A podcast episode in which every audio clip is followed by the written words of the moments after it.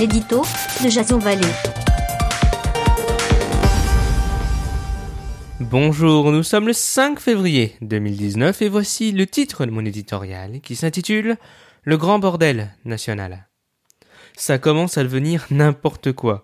Entre les pétitions en tout genre, fake news en série, sites internet montés dans la clandestinité et cagnotte à gogo, ce joyeux bazar qu'un premier ministre qualifié en son temps, et à raison, d'anarchie, va accoucher ce jour de manifestation à l'appel des syndicats.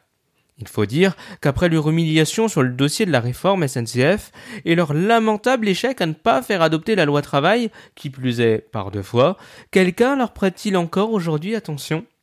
Si Philippe Martinez a annoncé ne pas vouloir soutenir les Gilets jaunes, je cite, très médiatisés et controversés, le secrétaire général de la CGT ne peut publiquement avouer que sa présence ne serait de toute évidence pas acceptée.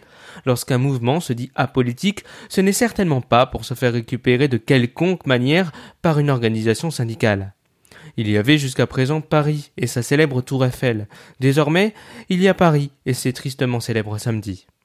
N'oublions pas que certains leaders, starisés par les médias, ont directement ou indirectement appelé à l'insurrection.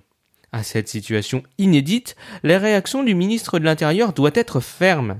Si l'on veut arrêter les blessés, la loi et la démocratie doivent être respectées, au détriment malheureux des victimes collatérales.